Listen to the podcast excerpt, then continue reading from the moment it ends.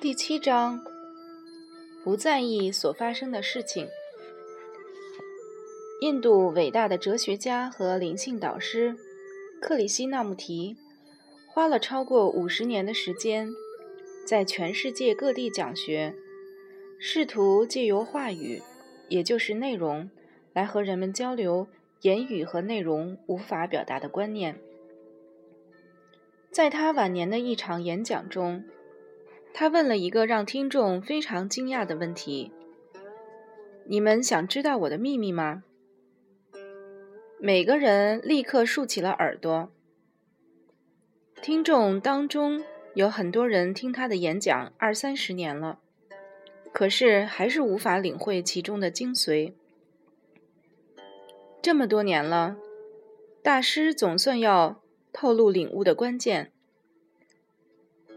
这是我的秘密，他说：“我不在意任何发生的事情。”他并没有多加阐释，所以我相信大部分听众会比以前更为困惑。但是，他这个简单开示所隐含的真理却是非常深远。当我不在意任何发生的事情时，它隐含了什么道理？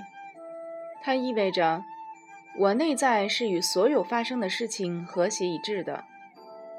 当然，发生的事情指的是每一刻的如是，而当下的如是，是已经在那里，如他之所示了。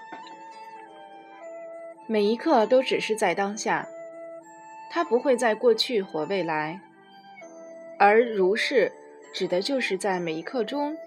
内容所展现出来的形式，所谓与本然一致，就是说，我们的内在与当下发生的事情有一个不抗拒的关系。也就是说，不在心理上为它贴上好或坏的标签，而只是让它存在。这是否意味着你不能再采取任何行动，好为你的生命带来改变呢？正好相反，当你的行动是基于内在与当下时刻的和谐一致时，你的行动会被生命本身的智性赋予更多的力量。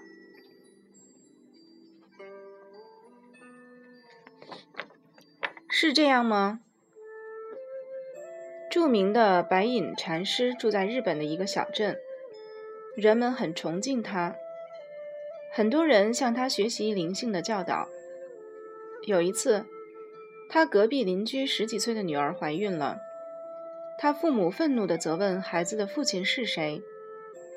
女孩最后招认说是白隐禅师。盛怒之下，他的父母冲进白隐禅师家，大声斥责禅师，说他们的女儿已经承认他就是孩子的父亲。禅师回答道：“是这样的吗？”丑闻传遍了小镇和各地，禅师的名誉扫地，但这并没有困扰他。没有人再来拜见他了，他还是如如不动。当孩子生下来的时候，父母把孩子带去给白隐禅师。你是孩子的父亲，所以你抚养他。于是禅师就以爱心照顾这名婴儿。一年过去了，孩子的母亲痛悔地向父母坦诚，孩子真正的父亲是在肉店工作的年轻人。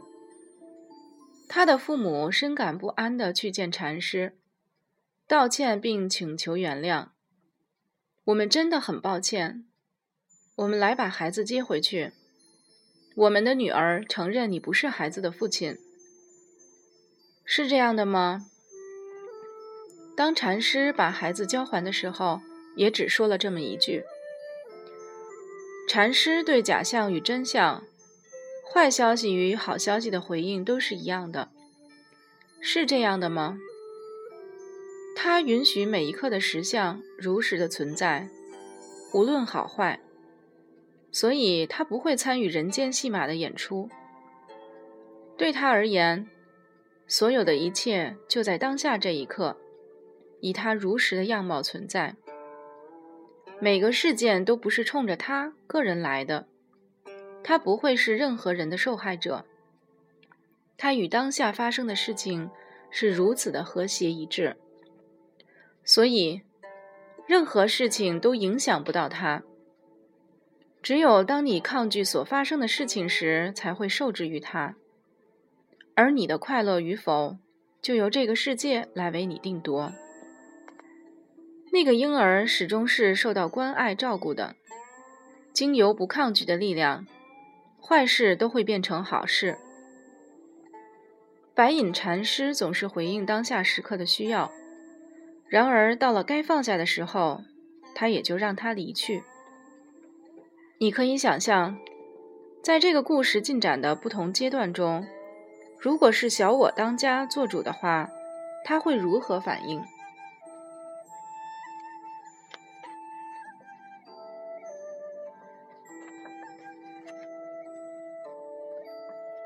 小我和当下时刻，你生命当中最重要、最原始的关系就是与当下的关系。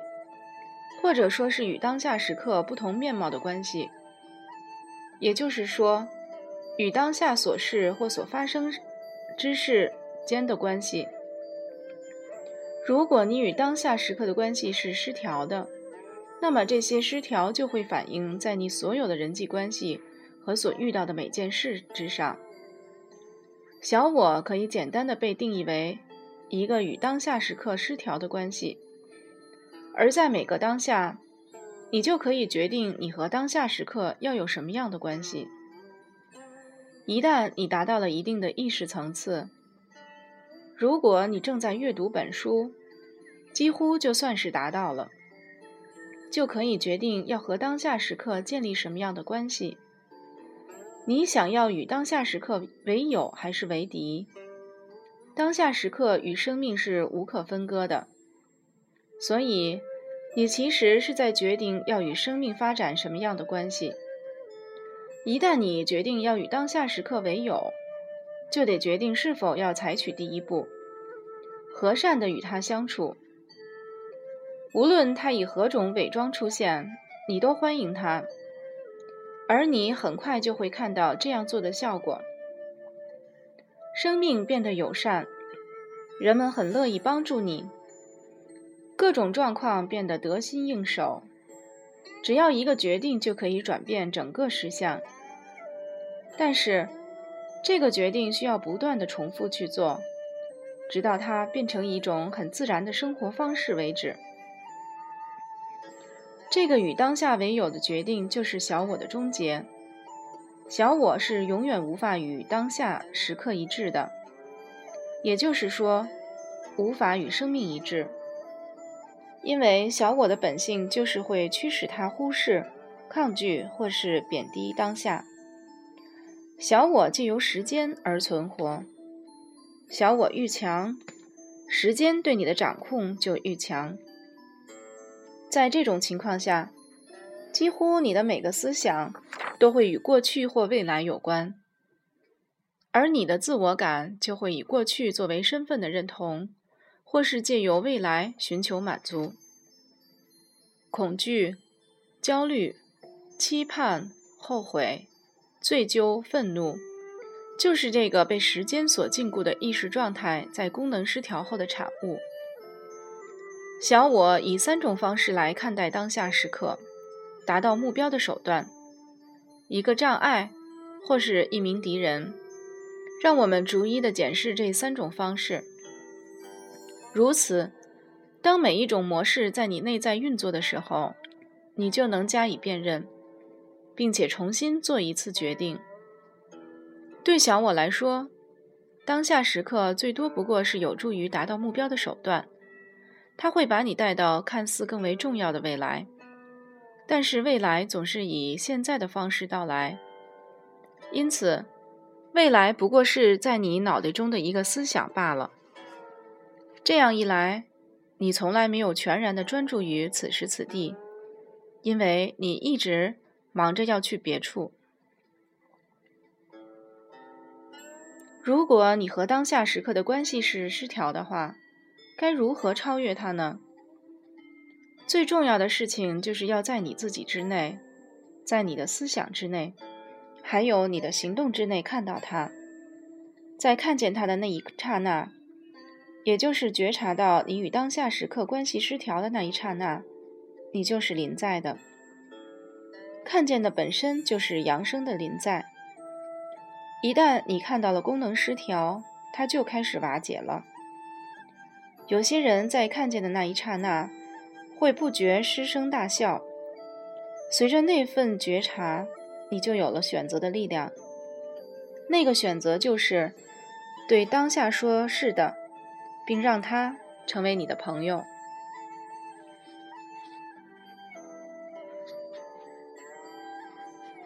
排除时间，你无法将无小我的境界列为未来的目标，并且努力朝它迈进。如果这样做的话，只会招致更多的不满足和更多的内在冲突，因为看起来你好像永远无法达成目标，无法到达无小我的境界。如果从小我中获得解放是你设定的未来目标，你就给了自己更多的时间，而更多的时间意味着更多的小我。仔细的自我审视一下。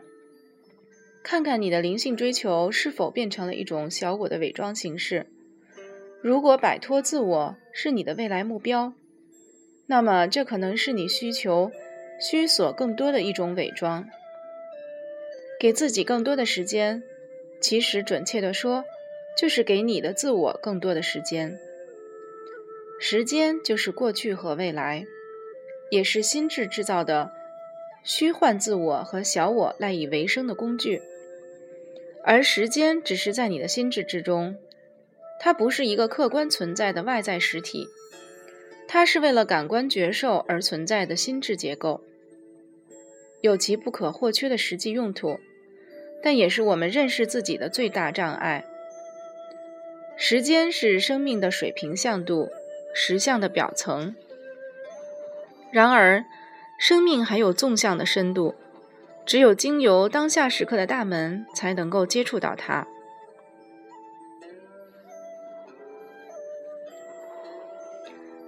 别为自己增加更多的时间，把时间移除，将时间从你的意识中排除，就是将小我从你的意识中排除。这是唯一真正的灵修方法。当我们说到排除时间，当然指的不是钟表的时间。钟表时间有其实际的用途，例如与他人约定见面，或是计划一趟旅行。没有钟表的时间，我们几乎无法在这个世界上正常生活。我们谈的是排除心理上的时间。心理上的时间，指的就是小我心智对过去和未来的无尽关注，以及拒绝与生命合一。与当下时刻必然存在的本然和谐一致，就是与生命合一。一旦把对当下习惯性的说不改成说是，一旦允许当下时刻以其本然面貌存在，你就瓦解了时间和小我。小我为了得以存活，它必须将时间，也就是过去和未来，变得比当下时刻更为重要。除了在所求得到满足后的短暂片刻，小我是无法忍受与当下时刻为友的，而任何事物都无法使小我长久的满足。只要他掌控你的生活，你不快乐的方式就有两种：第一种就是所求不得；第二种就是得偿所愿。本然或眼前发生的事。就是当下时刻表现的形式。只要你的内在抗拒当下，那么形象，也就是这个世界，就是一个不可逾越的障碍，将你和你超越外向的本质分开，将你和你之所是的无形无相之生命分开。当你的内在对当下时刻表现的形式说是的时候。那个形式就会变成进入无形无相世界的大门。世界和神之间的分野就消失了。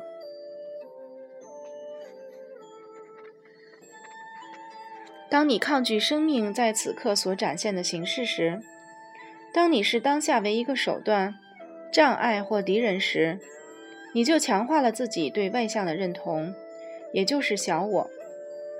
因此，小我就会反弹。反弹是什么？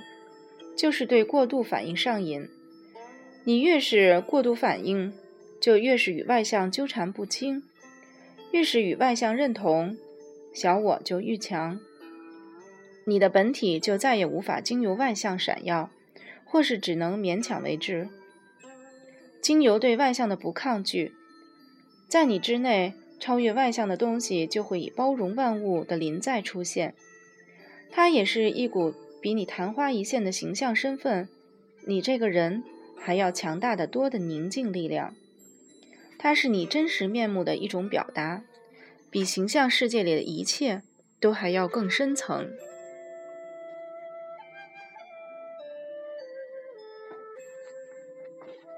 超越限制。每个人的生命当中都有一段时间在追求形象层面的成长和扩展。这时，你会努力克服一些限制，身体的弱点或是金钱的匮乏。你会获取新的技能和知识，或是经由创意的行为，将一些新事物带到世界上来，提升你自己和其他人的生命。这些事物可能是音乐、艺术作品、书籍，你提供的服务所发挥的功能，你创立的或是付出重大贡献于其中的企业或组织。当你临在于当下时刻，当你的注意力完全在当下时，临在就会流入你所做的事情之中，并且加以转化。在其中就会有一定的品质和力量。当你所做的事情不是为了达到某个特定目的，如金钱、名声、胜利的手段，而是为了自我实践时，当你所做的事情都充满了喜悦和活力时，你就是处于当下时刻。形象意味着限制。我们在此不仅是为了体验限制。更要借由超越限制而在意识中成长。有些限制可以在外层、外在层面中克服；有些生命中的限制是必须学会与其和睦相处的，而且只能在内在将其克服。每个人迟早都会碰上这种内在的限制。这种限制可能会让你困在小我的过度反应中，也就是处于极端不快乐的状态。或者是经由对本然的完全臣服，而在内在之中超越他们，这就是这些限制所带来的教诲。意识的沉浮状态，在你的生命中开启了一个纵向的向度，有深度的向度。借由这个向度，一些无价值的事物就被带到这个世界上，否则这些事物仍将处于未显化的状态。有些人面临的限制较为严峻，但是经由对他们的臣服，这些人会成为疗愈者或是灵性导师；有些人则是无私的奉献，为减轻人类的痛苦，或是为这个世界带来一些别有创意的礼物。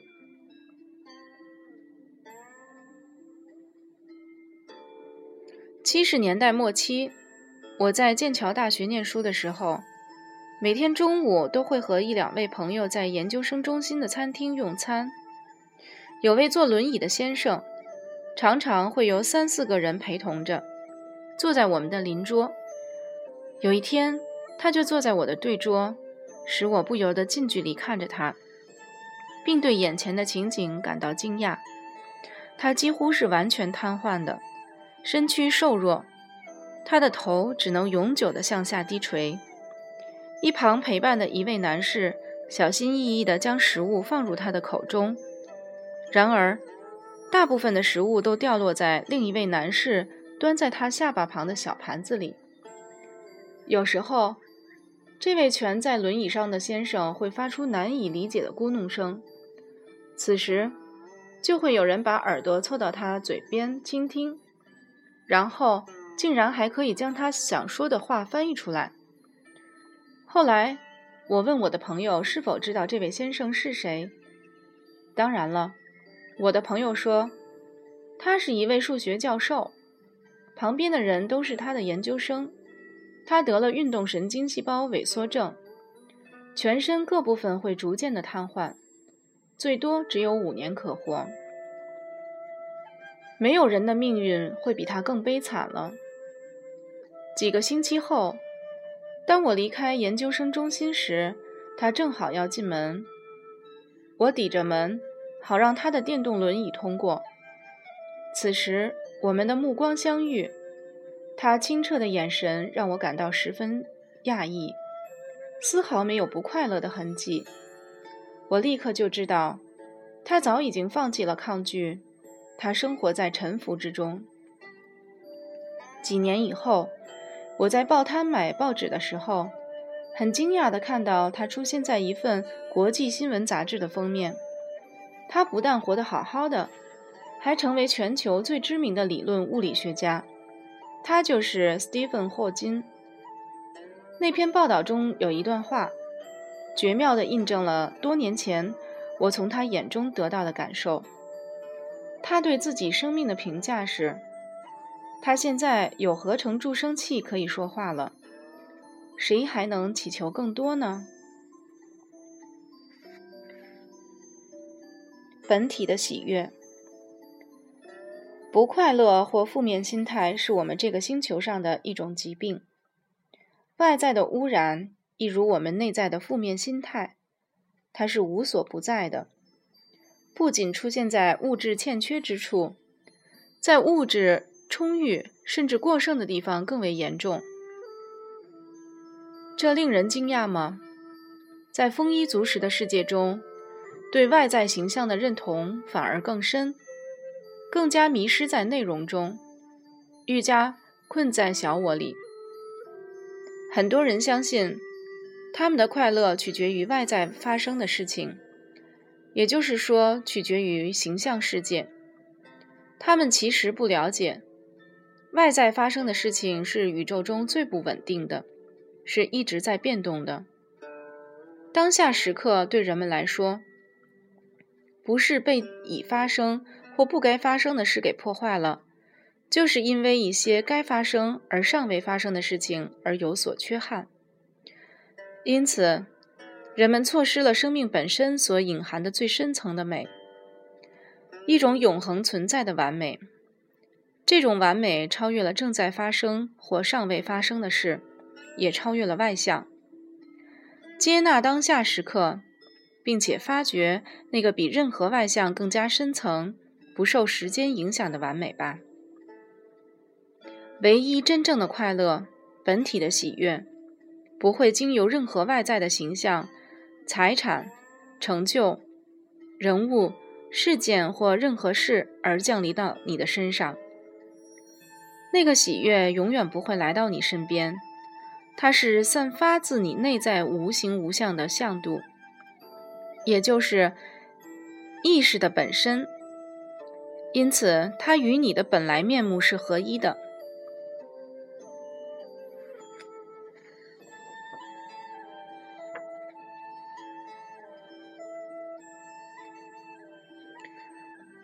如外似内。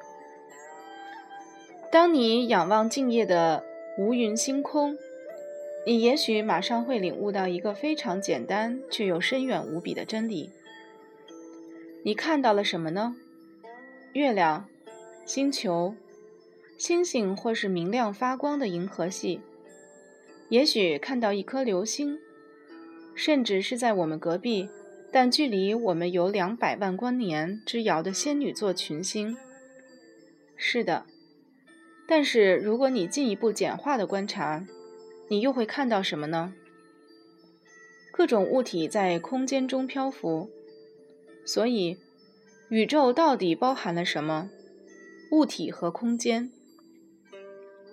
如果你在静夜下仰望无云的星空，而不会感到瞠目结舌的话，那么你就不是真的用心在看，因为你没有觉察到天空的整体性，你可能只是看到一些星体，并且试着说出它们的名字而已。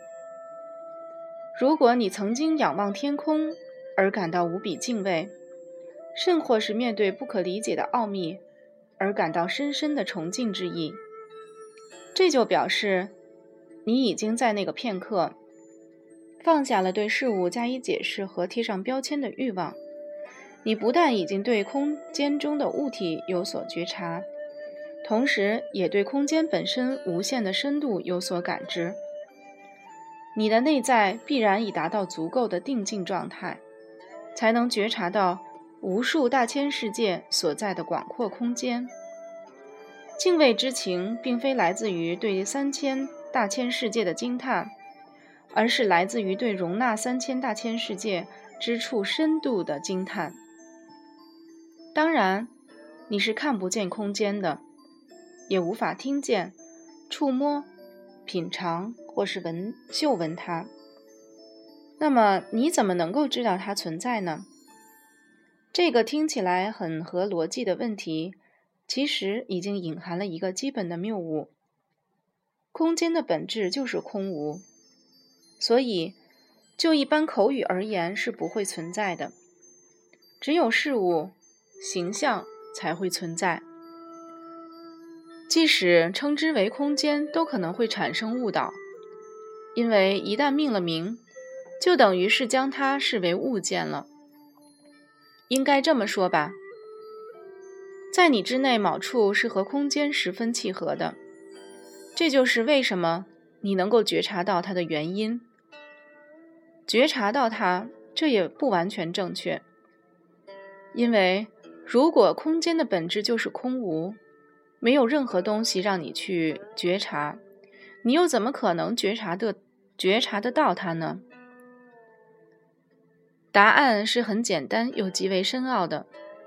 当你觉察到空间的时候，你其实并没有觉察到任何东西，你觉察到的是觉知本身，意识的内在空间。经由你，宇宙才能觉察到它自己。当眼睛看不见任何东西的时候。那个空无就被视为空间。当耳朵听不见任何声音的时候，那个空无就被当成寂静。感官觉受是用来感知外在形象的。当外在形象不存在时，出于觉知之后无形无相的意识，也就是让所有感知、所有经验成为可能的那个意识，就不会再被外相遮蔽。当你注视着太空深不可测的深度，或是聆听日出之前清晨的寂静，你的内在某处可以与之共鸣，一如似曾相识。然后，你就会感受到那个无限深度的空间，其实就是你内在的深度。而且你会知道，那个无形无相的宝贵寂静。相较于构成你生命内容的有形事物，是能够更深切地反映出你本来面目的。奥义书，印度教古代吠陀的典籍，用以下的话语指出了同样的真理：它是眼睛无法看到的，但眼因它而能看见。凡了悟者就知道它是凡超灵，而非凡人所崇拜的。它是耳朵无法听到的，但耳因它而能听见。凡了悟者就知道它是凡超灵，而非凡人所崇拜的。它是心智无法思量的，但心因它而能思量。凡了悟者就知道它是凡超灵，而非凡人所崇拜的。这本古老的典籍指出，神是无形无相的意识。和你真实身份的本质，其他的都是外相，也是凡人所崇拜爱慕的。宇宙的双重实相，包括了事物和空间，有形与空无，也是你自己的实相。健全的、平衡的、丰盛的人生，就是在构成实相的两个向度外相与空间之间来回舞动。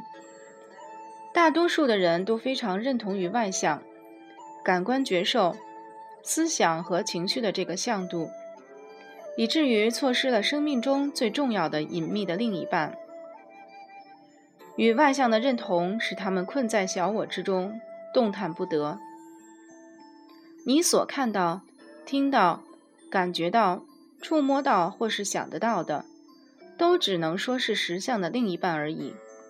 他们都是外相。在耶稣的教诲中，他将外相称为这个世界，而另一个相度则则称为天国或是永生。如同空间使得所有事物得以存在，没有了寂静就不可能有声响，缺少了关键的无形无相的向度，也就是你真实身份的本质，你也将无法存在。如果“神”这个字不是被如此的误用了的话，我们可以称这个本质为神，但我比较喜欢称它为本体。本体是先于存在。存在是外向，内容也就是发生的事。存在是生命的舞台前景，而本体则是背景，向来都是如此。人类集体共有的疾病，就是人们太过关注所发生的事，因此被这个世界中不停变动的外向所催眠了，完全沉浸在生活的内容中，而忘却了自己的本质。本质是超越内容、超越外向、超越思想的。人们太过于沉浸在时间之中，而忘却了永恒。永恒是他们的本源，他们的归宿，他们的命运。永恒就是你本来面目的活生生实相。几年以前，我游览中国时，到了桂林附近山顶的一座佛骨塔。塔上有个金粉装饰的浮雕字。我问招待我的中国朋友，他是什么意思？他的意思是佛。他说：“那为什么看起来像两个字，而不是一个字呢？”我问：“这一个，他解释，意思是人，而另外一个的意思是不。两个字合在一起就是佛的意思。”我带着敬畏的心站在那里。佛这个字本身就已经包含了所有佛陀的教导，而对那些有眼识的人来说，它更代表了生命的秘密。建构实相的两个向度是有形和空无，外相和无相。所谓无相，就是能够领悟到外相并不是你的本来面目。